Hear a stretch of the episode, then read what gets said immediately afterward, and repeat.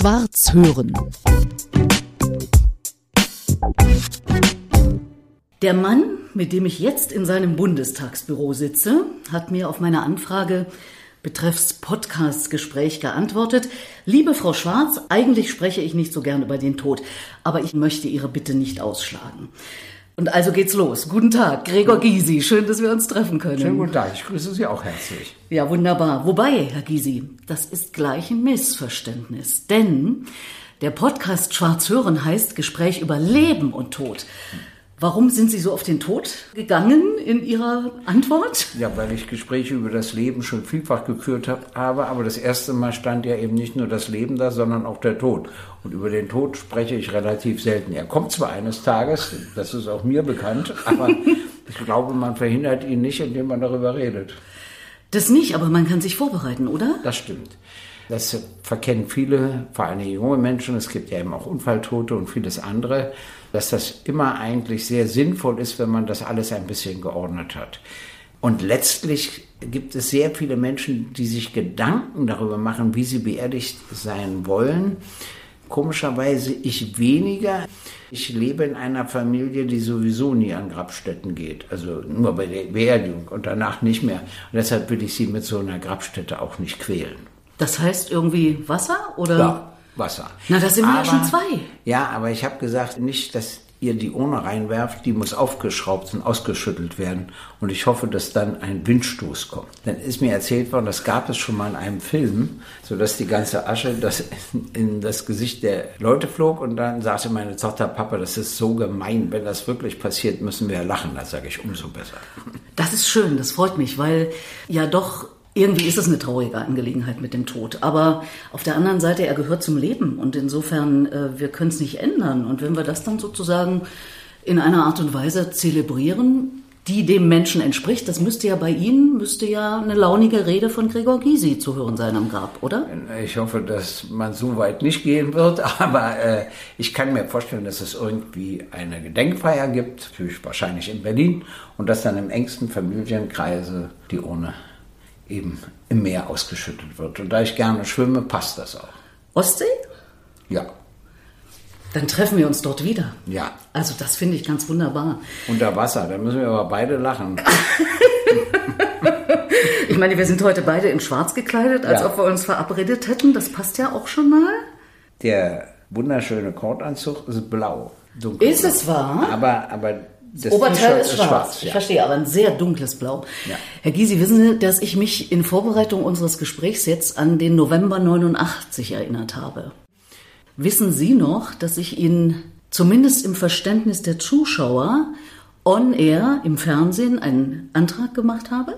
Daran kann ich mich nicht mehr erinnern. Es war nicht so eindrücklich. War auch so gar nicht gemeint von mir. Aber damals, es war die erste Live-Talkshow im DDR-Fernsehen nach der Wende, wirklich gleich Ende 89, Samstalk hieß die. Da waren sie da und unsere Ausrichtung war auf einmal, wir sprechen auch über Privates. Hm. Und da hatte ich wirklich den Auftrag, sie zu fragen, ob sie noch zu haben sind. Mhm. Irgendwie war damals gerade so eine Situation, ich weiß nicht ganz genau, ja. Sie wissen es besser. Ja. Und was Waren Sie da gerade frei oder? Ich war nicht verheiratet, aber frei war ich auch nicht.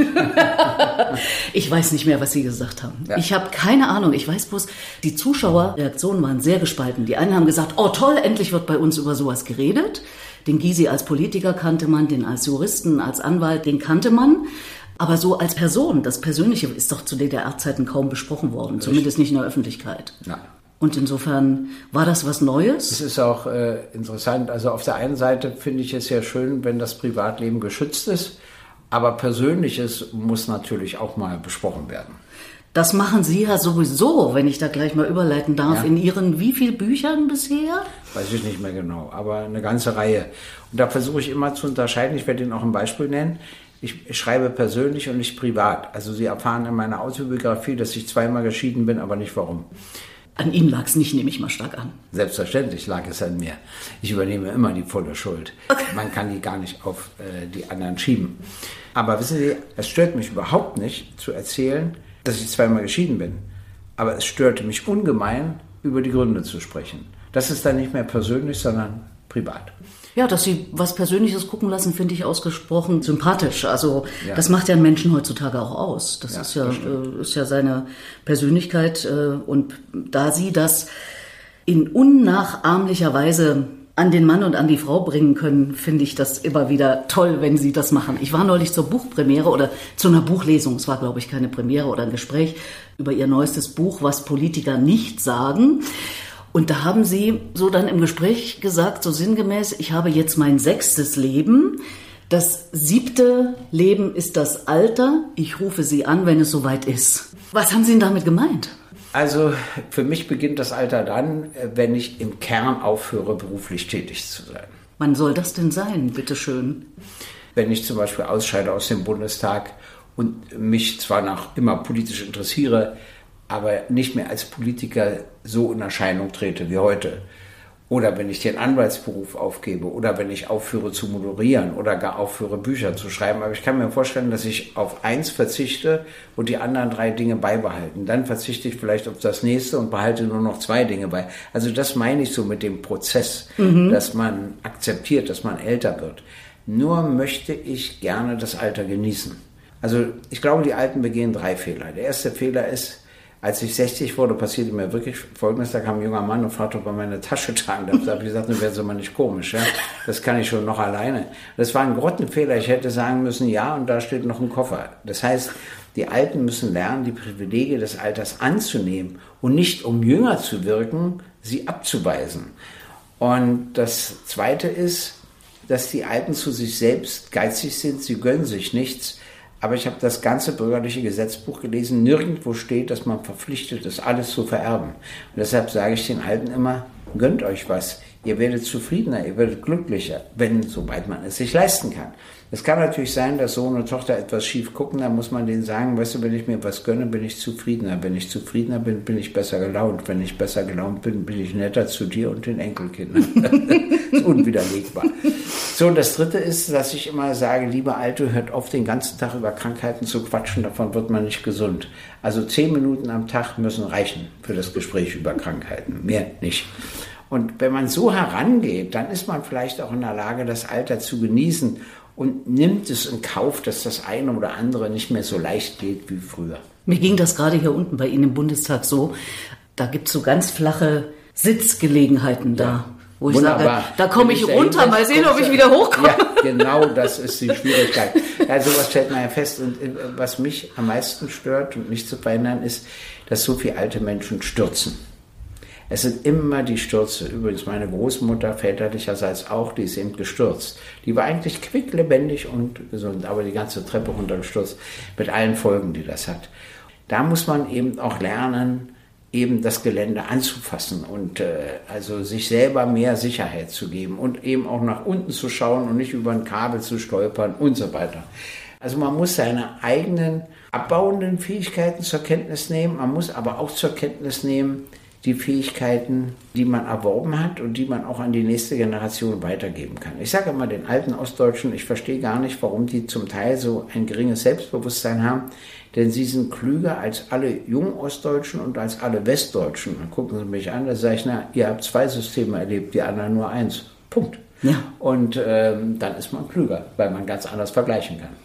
Das sehe ich übrigens auch so. Also ich, ich bin sehr froh, dass ich das kann, zwei Systeme erlebt zu haben, wenngleich natürlich so im ersten Moment ich nicht so mit wehenden Fahnen in Richtung dann der Vereinigung gegangen bin. Ich weiß nicht, wie es bei Ihnen damals war. Wahrscheinlich auch nicht so, nur Nein. wehende Fahnen. Ne? Ich habe ja beides gemacht. Ich habe ja nach der Abstimmung im Bundestag, dass wir dem Geltungsbereich des Grundgesetzes beitreten, gesagt, dass wir soeben nicht mehr und nicht weniger beschlossen haben als den Untergang der deutschen Demokraten. Weiter kam ich gar nicht, weil die CDU tobte vor Jubel. Und dann kam ich dazu, meinen Satz zu vollenden. Und das war absichtsvoll zu sagen, nicht mehr und nicht weniger. Ich wollte denen, die Angst davor hatten, sagen, ihr müsst nicht solche Angst haben. Und denen, die sich wahnsinnig darauf freuten, sagen, ihr erwartet zu viel. Also nicht mehr und nicht weniger. Das wollte ich sagen. Hat mir übrigens die Bildzeitung geklaut, hat sie zur Überschrift gemacht, nicht mehr und nicht weniger. Nichts dafür bezahlt. Ne? Ja. Urheberrecht auch verletzt. Mano, Mano, Mano, Mano, Mano. das ist juristisch auch nicht durchsetzbar. Aber ich fand, das, das gefiel Ihnen eben, die Formulierung, Ja. nicht mehr und nicht Ja. weniger. Ja. Das haben Sie dann auch mal. Übrigens bekam ich für diesen Ansatz, den Beginn dieser Rede, nochmal Beifall, als nämlich bei irgendeinem Jahrestag im Bundestag das abgespielt wurde und wieder kam mein Satz und wieder klatschte die CDU-CSU-Bundestagsfraktion. Also ich habe von der Union zweimal richtig starken Beifall bekommen. Das war immer für diesen Satz. Und das muss reichen, oder? Das muss reichen. Herr Gysi, Sie sind jetzt die fünfte Wahlperiode im Bundestag. Und dann wollen Sie mir erzählen, Sie hören irgendwann auf zu arbeiten. Das stimmt doch ja nicht. 16., 17., 18., 19., Ja, 20. Sie rechnen ja nur die Linke. Ich war ja schon für die PDS. Ich entschuldige mich. I'm so Bundestag. Bitte sorry. Sie, ja, ich bitte Sie, ich komme auf viel mehr Legislatur. Wie viel sind es jetzt? Ja, ich Sieben? nicht, müsste ich zählen. Es ist ja interessant, es zählt ja schon mit, die, als ich delegiert wurde von der Volkskammer in den Bundestag, weil die DDR hörte ja um 24 Uhr am 2. Oktober auf zu existieren. Und mit Beginn des 3. Oktober war ich Mitglied des Bundestages. Bis 24 Uhr war ich Mitglied der Volkskammer. Und äh, deshalb zählt diese kurze Periode, die Wahlen waren dann am 2. Dezember, die ist schon meine erste Periode. Ich wenn, wenn auch nicht verstehe. vollständig.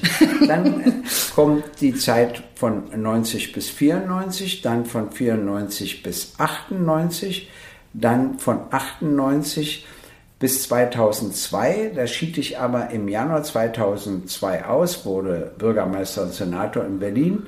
Für das kurze waren Zeit. Also vier, ja, das waren also vier Legislaturperioden. Und dann stieg ich wieder ein 2005. Und da kommen jetzt die fünf ins Spiel, Fünf oder? und das vier und fünf macht neun. Umso mehr kann ich meine Nachfrage ansetzen und kann sagen, weil das hatten Sie vorher behauptet, dass Sie irgendwann mal aufhören werden Ganz zu bestimmt. arbeiten. Also, äh, also zumindest im Bundestag, der nervt auch. Ja? Und äh, die Kultur hat sich verändert durch die Mitgliedschaft der AfD. Ich hatte ja immer so kleine Gesten, zum Beispiel habe ich den Männern immer die verkrunkelte Klappe aus der Jackentasche, ja, die immer so verkrunkelt hat drin ist. Auch, auch wenn ich sie nicht kannte, habe ich immer so gemacht. Die haben sich erst erschreckt, dann mussten sie lachen. Kann ich nicht mehr machen, weil es ja ein AfD-Mann sein kann und da wäre es völlig unpassend. Bei einer CSU machte mir das noch Spaß, aber so, also so, das ist jetzt gar nicht wichtig.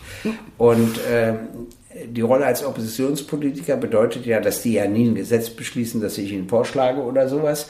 Aber man kann immer versuchen, Einfluss auf den Zeitgeist zu nehmen. Und wenn der Zeitgeist sich wirklich ändert, dann ändert sich auch die Politik. schaffen wir das noch in absehbarer Zeit? Es hat sich ja einiges geändert. Ich war der Erste, der von einem flächendeckenden gesetzlichen Mindestlohn gesprochen hat. Das waren alle dagegen. Wir haben ihn inzwischen. Immer wieder haben wir das Thema aufgemacht, die Ungerechtigkeit, die es bei der Herstellung der Einheit für viele Betroffene gab. Jetzt haben sie wenigstens in der letzten Legislaturperiode mal einen Härtefonds gebildet, auf den man in solchen Fällen für bestimmte Leute zurückgreifen kann. Das reicht aber noch lange nicht. Neu ist, und ich glaube, da habe ich auch einen Beitrag dazu geleistet, dass der Widerstandsgeist im Osten zugenommen hat. Wissen Sie, man bekam ja einen Streik im Osten gar nicht hin. Und das hat sich geändert. Jetzt zum Beispiel in meinem Wahlkreis gibt es ein Siemenswerk und das andere ist in Charlottenburg, also im früheren Westberlin. Und der Unterschied ist, die bekommen das gleiche Gehalt, nur müssen die in Ostberlin jede Woche drei Stunden länger arbeiten. Also bekommen sie natürlich nicht das gleiche Nee, Gehalt, sondern ein geringeres. Und jetzt haben die eine Protestkundgebung gemacht und da hat die IG Metall es auch entdeckt und nun wurde die Angleichung vereinbart. Oder die Nudelherstellerin in Riesa haben festgestellt, dass ihre Kolleginnen, sind fast alles Frauen, ist ja auch ein schlecht bezahlter Beruf, ein Frauenberuf ist aber deshalb ein Frauenberuf, weil er schlecht bezahlt ist, haben festgestellt, dass ihre Kolleginnen in den alten Bundesländern beim gleichen Eigentümer viel mehr verdienen als sie und da haben die richtig Protest organisiert. Dann habe ich die Eigentümer angeschrieben und nun haben sie eine Angleichung vereinbart. Also das heißt, es gibt auch Widerstandsgeist im Osten. Das wird auch höchste Zeit, sag ich mal. Dann gibt es natürlich auch Verschlechterungen. Also die Bundesregierung konnte ja bei der Herstellung der deutschen Einheit nicht aufhören zu siegen. Deshalb hat sie sich für die DDR nicht interessiert. Deshalb ist das Selbstbewusstsein der Ostdeutschen so stark abgebaut worden, weil sie ja Folgendes gemacht haben. Wenn ich sage, ich übernehme von dem Staat nichts und ich, dann kommt immer am besten der Ruf Ampelmännchen und grüner Abbiegepfeil, ja, das weiß ich, aber ich meine jetzt ernsthafte Dinge, dann sage ich doch den Leuten auch, sie haben nichts geleistet. Aber in Wirklichkeit waren wir in der Gleichstellung der Geschlechter viel weiter. Wir hatten eine sehr gute Sekundärrohstofferfassung, zwar aus ökonomischen Gründen, aber es kam eben auch was Ökologisches dabei heraus. Ich sag mal, die Berufsausbildung mit Abitur, Polikliniken, also ich könnte mehrere Faktoren nennen. Und wenn man die übernommen hätte, wäre das Selbstbewusstsein der Ostdeutschen gestiegen, denn die hätten gesagt, na gut, vielleicht war das System falsch, aber immerhin einige Sachen haben wir so gut gemacht, dass die jetzt in ganz Deutschland gelten. Und die Westdeutschen hätten erlebt, dass wegen des Hinzukommens des Ostens sich in sechs Punkten ihre Lebensqualität erhöht.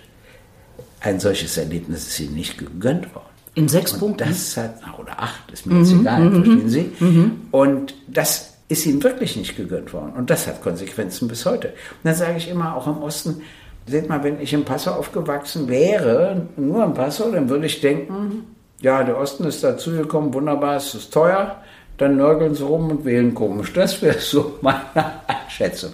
Wenn man aber eine Vereinigung gehabt hätte und ich sagen müsste, oh, wir sind aber in der Gleichstellung weitergekommen, da weitergekommen, da weitergekommen, hätte man dazu einen anderen Bezug.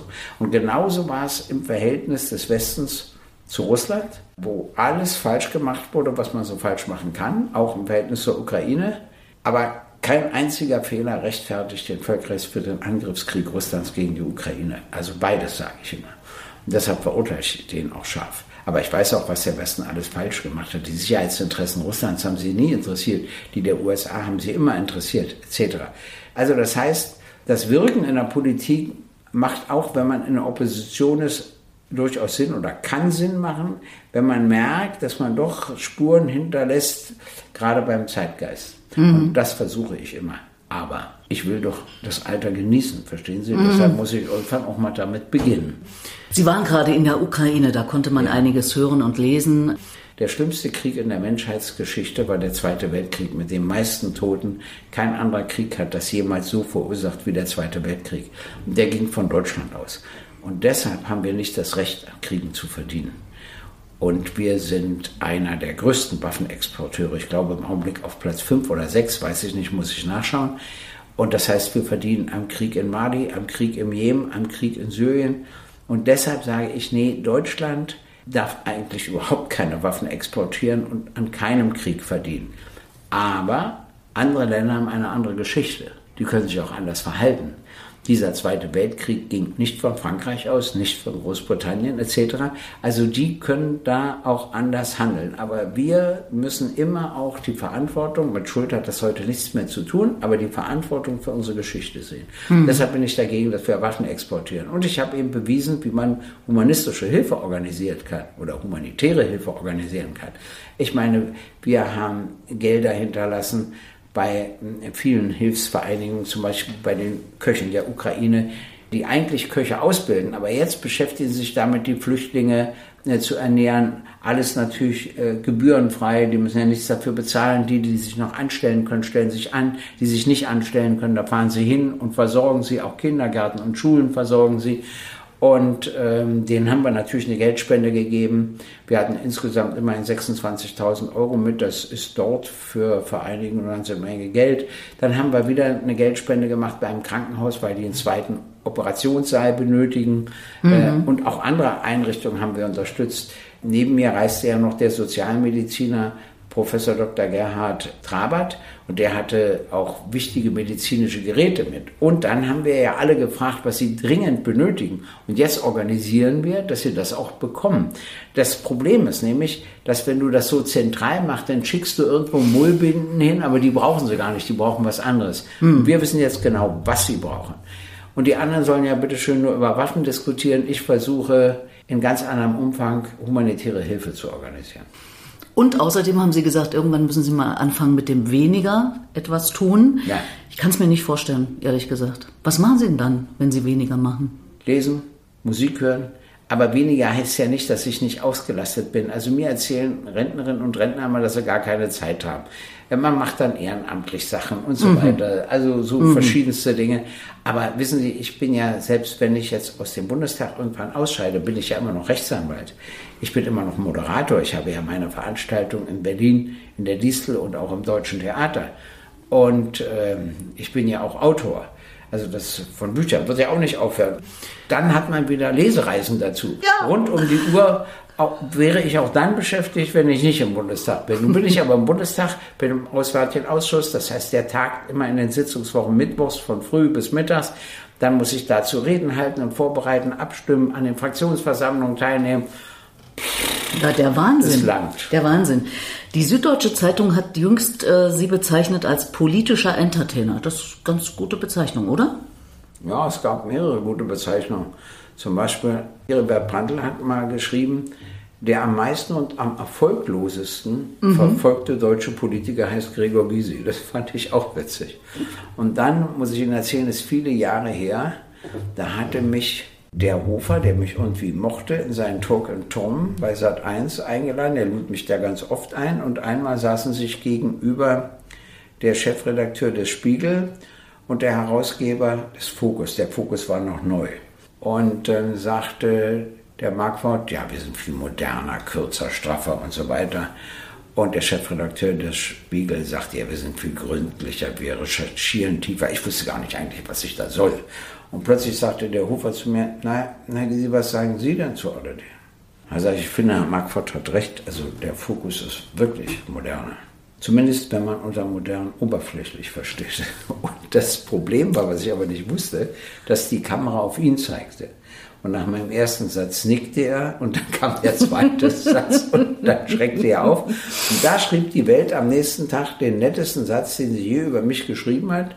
Und zwar schrieben sie, Herr Marquardt, bei Gysi nie zu früh nicken, immer noch den Nachsatz abwarten. das ist so eine Art, ich glaube, das habe ich von meinem Vater, der hatte sowas auch drauf. Also war es irgendwie in die Wiege gelegt, kann man ja, das sagen, ja. so diese? Bisschen, so ein bisschen. Aber vor allen Dingen als Kind, mein Vater war ein glänzender Rhetoriker, wenn ich was sagen wollte, musste mir schon was einfallen. Ja? Das war. Und dann auch als Rechtsanwalt in der DDR bin ich natürlich im Reden geschult worden. Das alles hat Folgen. Also, ich höre Ihnen unheimlich äh, gerne zu und äh, ja, Sie gucken auf die Uhr. Das ist so im Leben eines äh, in der neunten Legislatur im Bundestag sitzenden Menschen und da wir nun gerade hier auch sitzen, ich werde Sie auch nicht äh, über Gebühr länger noch jetzt hier in Anspruch nehmen. Was ich aber noch wissen muss, wird dann auch mehr Zeit sein als Mitglied des ersten FC Union? Ja klar, da bin ich jetzt beim Abschlussspiel das mache ich auch gerne. Ich liebe den ersten FC Union. Wissen Sie, ich will auch mal erklären, warum. Der war schon in der DDR anders als die anderen Vereine. Also es fing damit an, dass es eigentlich verboten war, dass Vorbestrafte in der Oberliga spielen. Das war die höchste Klasse in der DDR. Das galt nur nicht für den ersten FC Union. Da spielte auch ein Vorbestrafter. Immer wenn die in Berlin spielten, hatte ich danach zwei, drei neue Mandanten in Rummelsburg in der Untersuchungshaft. Da musste ich mich immer engagieren. In den 20 Jahren, die ich Anwalt in der DDR war, hatte ich ein einziges Mal einen Fan vom BFC Dynamo in der Untersuchungshaft. Also vom ersten FC Union konnte ich als Anwalt leben, von Dynamo nicht. Und damit bin ich so verbunden, schon innerlich. Und sehen Sie mhm. mal, wie die das Stadion hergerichtet haben, die Fans, wie viel Aufbauarbeit sie geleistet haben. Alles fantastisch. Und da hatte ich noch ein schönes Erlebnis. Ich war noch Präsident äh, der Europäischen Partei der Linken und wir tagten immer abwechselnd in Brüssel oder, weil ich eben der Vorsitzende war, in Berlin. Und dann schlug ich ihnen vor und sagte, wir könnten doch auch mal in München tagen. Und das fanden sie eine gute Idee. Und was sie nicht wussten, aber ich, war, dass der erste FC Union gegen Bayern München spielte an dem Wochenende. Und so hatte ich die Chance, dahin zu gehen. Das war natürlich ein kleiner Trick von mir. Und leider hat Union verloren. Also Bayern München hat 2-1 gewonnen, aber wir hatten zwei Elfmeter. Wenn der zweite Elfmeter auch umgesetzt worden wäre, hätte es auch 2-2 stehen können. Das wäre natürlich eine Sensation gewesen. Beim letzten Spiel haben sie leider haushoch verloren. Aber damals war das ein bisschen anders. Und da habe ich zwei Erlebnisse gehabt. Das eine Erlebnis war, dass du dachtest, du bist in einer alten Försterei. So viel lauter waren die Fans vom ersten FC obwohl sie ja viel weniger waren im Vergleich zu den Fans vom FC Bayern München. Und das zweite war, dass die Fans sich gut verstanden haben. Mhm. Null Aggressivität. Die haben mhm. die Schals getauscht, haben nämlich zufällig die gleichen Farben. Musste genau hingucken, ob da Bayern München draufsteht oder SFC Union. Und das hat mir auch gefallen. Mhm. Also null Aggressivität, wie man das leider ja häufig erlebt. Und äh, ich versuche immer rauszukriegen, warum das dort geht und wiederum bei den Fans mit anderen Vereinen eben leider nicht mhm. geht. Naja, jetzt stehen sie ja glänzend da, ne? Der erste ja. FC Union. Also Wahnsinn. jetzt letztes Spiel, ich hoffe, dass sie den Platz 6 behalten, dann spielen wir in der Europa League. Wissen Sie, als wir aufgestiegen sind von der zweiten Bundesliga in die erste, da haben alle gedacht, dann fliegen wir wieder raus, sind wir nicht. Dann ist mir gesagt worden, manchmal hält man sich eine Spielperiode, aber in der nächsten fliegt man dann raus. Sind wir auch nicht rausgeflogen, ganz im Gegenteil.